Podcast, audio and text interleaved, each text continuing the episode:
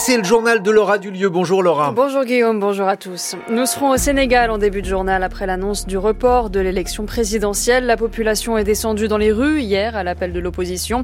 Des heures ont eu lieu, d'autres manifestations sont prévues ce matin. Gabriel Attal fait face aujourd'hui à sa première motion de censure déposée par les députés de gauche, mais c'est une autre motion qui pourrait menacer le Premier ministre, celle que pourrait déposer les républicains. Les Parisiens disent oui au triple du, du tarif de stationnement des SUV lors de la votation organisée hier à Paris. Mais si les contestations de ces véhicules lourds se multiplient, on est encore très loin de leur disparition. À Gaza, où Israël continue de pilonner le sud de l'enclave, des parlementaires français se sont rendus à Rafah, la ville frontière avec l'Égypte. Et les Grammy Awards, c'était cette nuit à Los Angeles. Taylor Swift, Miley Cyrus ou Billie Eilish, les femmes ont tout raflé. Et puis juste après le journal, Marguerite Caton, c'est votre question du jour. Que reste-t-il de l'assurance chômage? Réponse à 7h15.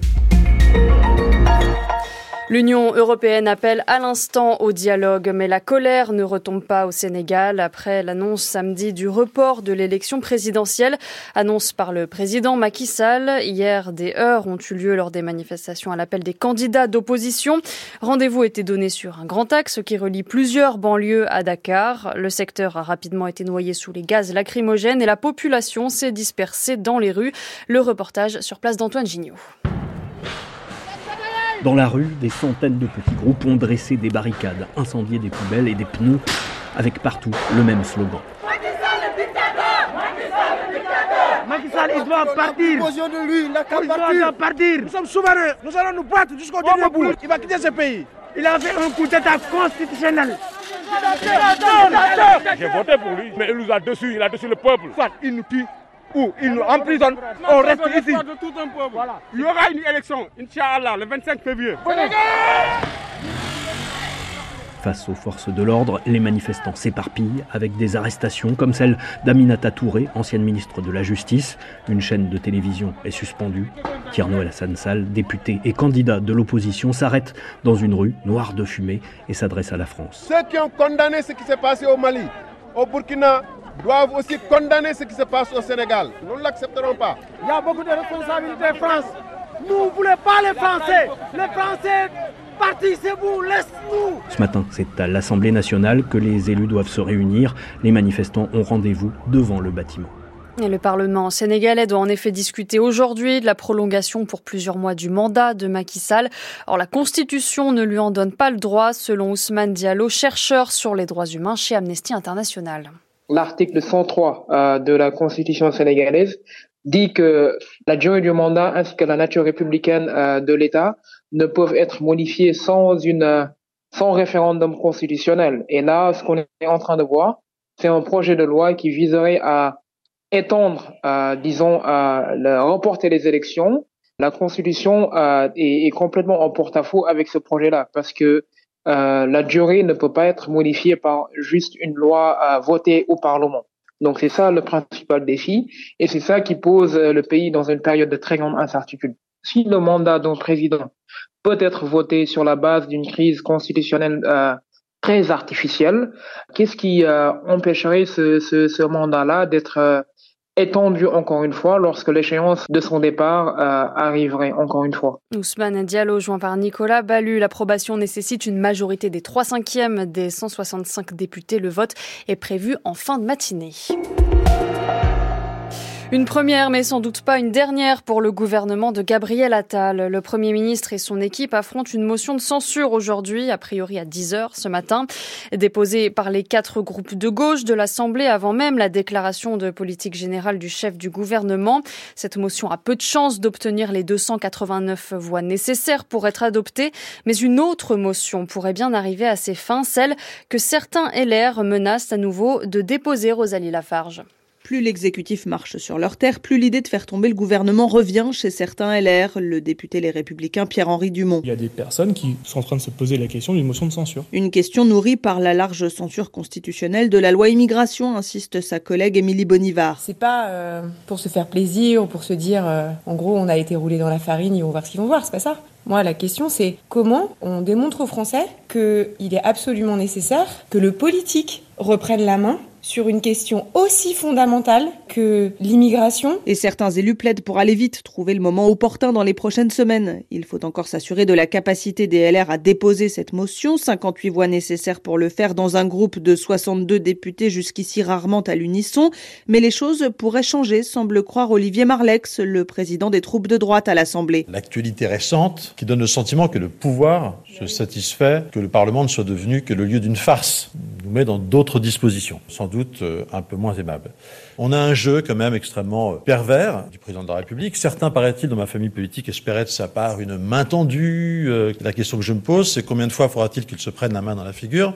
Avant de comprendre que le président de la République ne comprend pas les hommes habilités et a besoin de gestes d'opposition peut-être plus explicites et plus forts. Portée par les LR, une motion de censure aurait cette fois de fortes chances d'être adoptée. Et tant pis si derrière cela veut dire dissolution de l'Assemblée, souligne encore un cadre du groupe, persuadé que faire tomber le gouvernement est aussi, en campagne électorale, un très bon argument. Rosalie Lafarge, autre sujet brûlant pour la majorité, celui de François Bayrou, dont le jugement est attendu aujourd'hui dans l'affaire des assistants parlementaires européens européen de l'UDF et du Modem.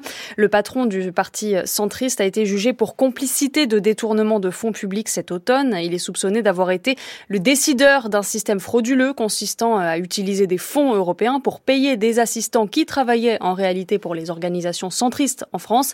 Le parquet a requis 30 mois de prison avec sursis, 70 000 euros d'amende et 3 ans d'inéligibilité avec sursis contre François Bayrou.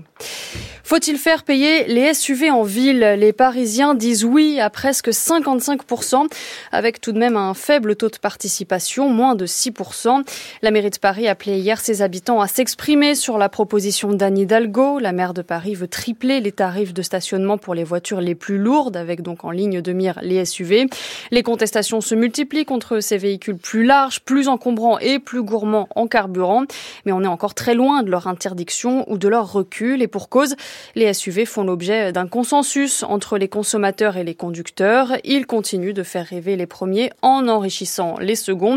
C'est ce qu'explique Arnaud Aimé, responsable des transports au sein du cabinet SIA Partners. Les SUV, aujourd'hui, ça représente plus de 40% euh, du volume de, véhicules neufs vendus chaque année euh, en France, et c'est un peu pareil euh, partout en Europe.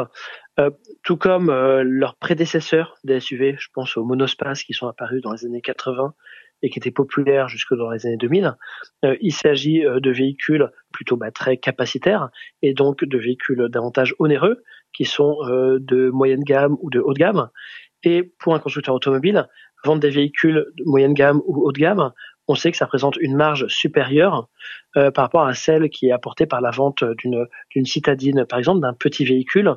Donc évidemment, les constructeurs ont tout intérêt à commercialiser ce type de véhicule mais ça répond quand même d'abord à une demande des automobilistes euh, qui, eux, cherchent du confort avec un habitacle plus large, et puis un sentiment de sécurité supérieure par rapport à un petit euh, véhicule, euh, et qui une sécurité d'ailleurs réelle, en tout cas pour ceux qui sont à bord du véhicule. Arnaud Aimé joint par Valentin Grille. La métropole d'Aix-Marseille repousse la mise en place de la ZFE, la zone à faible émission.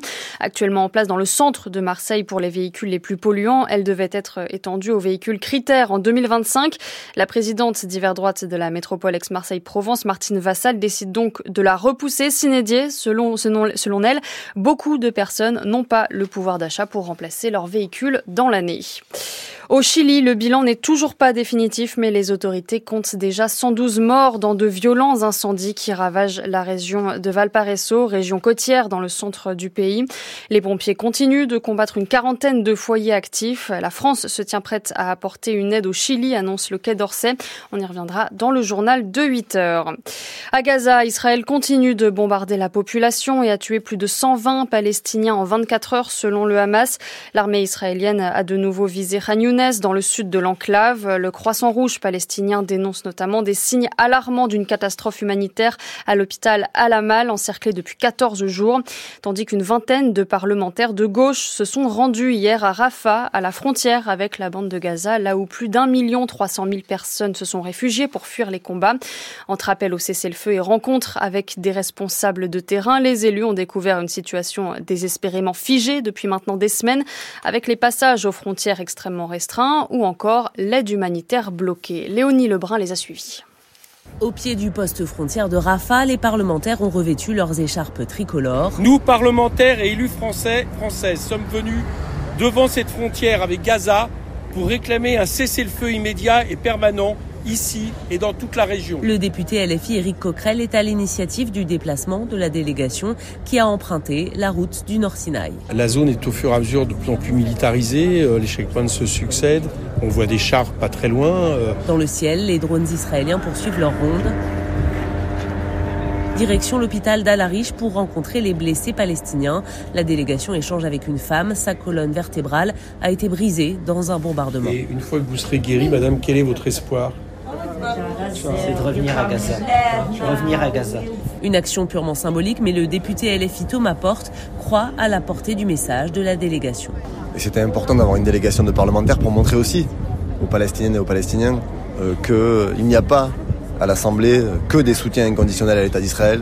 Il y a aussi des gens qui se mobilisent pour la paix. Ils espèrent ainsi maintenir l'attention sur la situation à Gaza et la pression sur les parties au conflit. Anthony Blinken est attendu aujourd'hui en Arabie Saoudite, première étape de son cinquième voyage au Moyen-Orient depuis le début de la guerre. Le chef de la diplomatie américaine doit également se rendre au Qatar, en Égypte, en Israël et en Cisjordanie occupée, tandis que les tensions continuent également en mer Rouge où le trafic maritime est menacé par les rebelles yéménites Houthis proches de l'Iran qui se disent solidaires avec les Palestiniens de Gaza. L'armée américaine annonce avoir détruit euh, hier lors de raids aériens au Yémen cinq missiles de croisière des Houthis, dont quatre étaient destinés à attaquer des navires. 7h12 sur France Culture, la suite du journal de Laura lieu à Los Angeles. C'était 7066e cérémonie des Grammy Awards. Cérémonie considérée comme l'équivalent des Oscars pour la musique et les femmes raflent tout cette année avec Miley Cyrus pour l'enregistrement de l'année avec son morceau Flowers, Cizay ou encore Billie Eilish ont aussi été récompensés. Sans oublier Taylor Swift qui remporte pour la quatrième fois le Grammy de l'album de l'année, un record. Gagner un Grammy, c'est donc certes un gros coup de projecteur, un coup de projecteur qui engendre des gains financiers évidemment, mais pas seulement pour les artistes, Eva Kling. Celles qui ont le plus d'intérêt économique dans les récompenses, ce sont les maisons de disques. Elles sont trois à se partager la plus grande part du gâteau.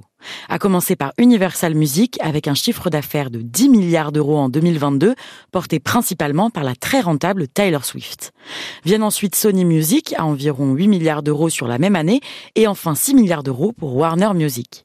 Les Grammy représentent pour ces géants un enjeu économique, une course au prestige et une bataille d'influence, explique l'économiste Julien Pillot glaner des récompenses, ça alimente tout leur écosystème d'affaires. Comme ils savent qu'il y a beaucoup d'argent finalement en jeu et que maintenant ils, en ont bien conscience, bah, ils font très bien leur travail euh, de lobbying en amont, de façon à ce que euh, leur musique ou leurs artistes, dans le cas des Grammys, soient bien représentés et mieux représentés que les artistes des maisons de disques concurrentes. Un système qui pénalise les artistes émergents qui n'ont pas signé dans une de ces majors. On a plutôt tendance à voir euh, une surreprésentation d'artistes qui sont extrêmement euh, connus relativement à des artistes qui viennent plutôt de la frange concurrentielle, qui sont des outsiders, petit budget et une petite maison de production. Malgré le poids de ces grands labels, quelques artistes émergents réussissent à gagner un Grammy, à commencer par le gagnant du meilleur album de l'année dernière, le compositeur John Baptiste, un inconnu du grand public dont les ventes d'albums ont bondi de 2700% après sa victoire.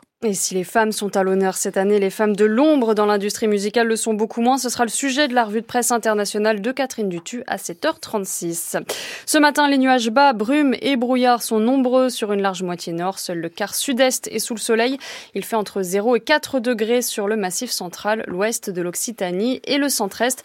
Ailleurs, on, entend, on attend entre 4 et 8 degrés, 8 à 12 degrés proche du littoral.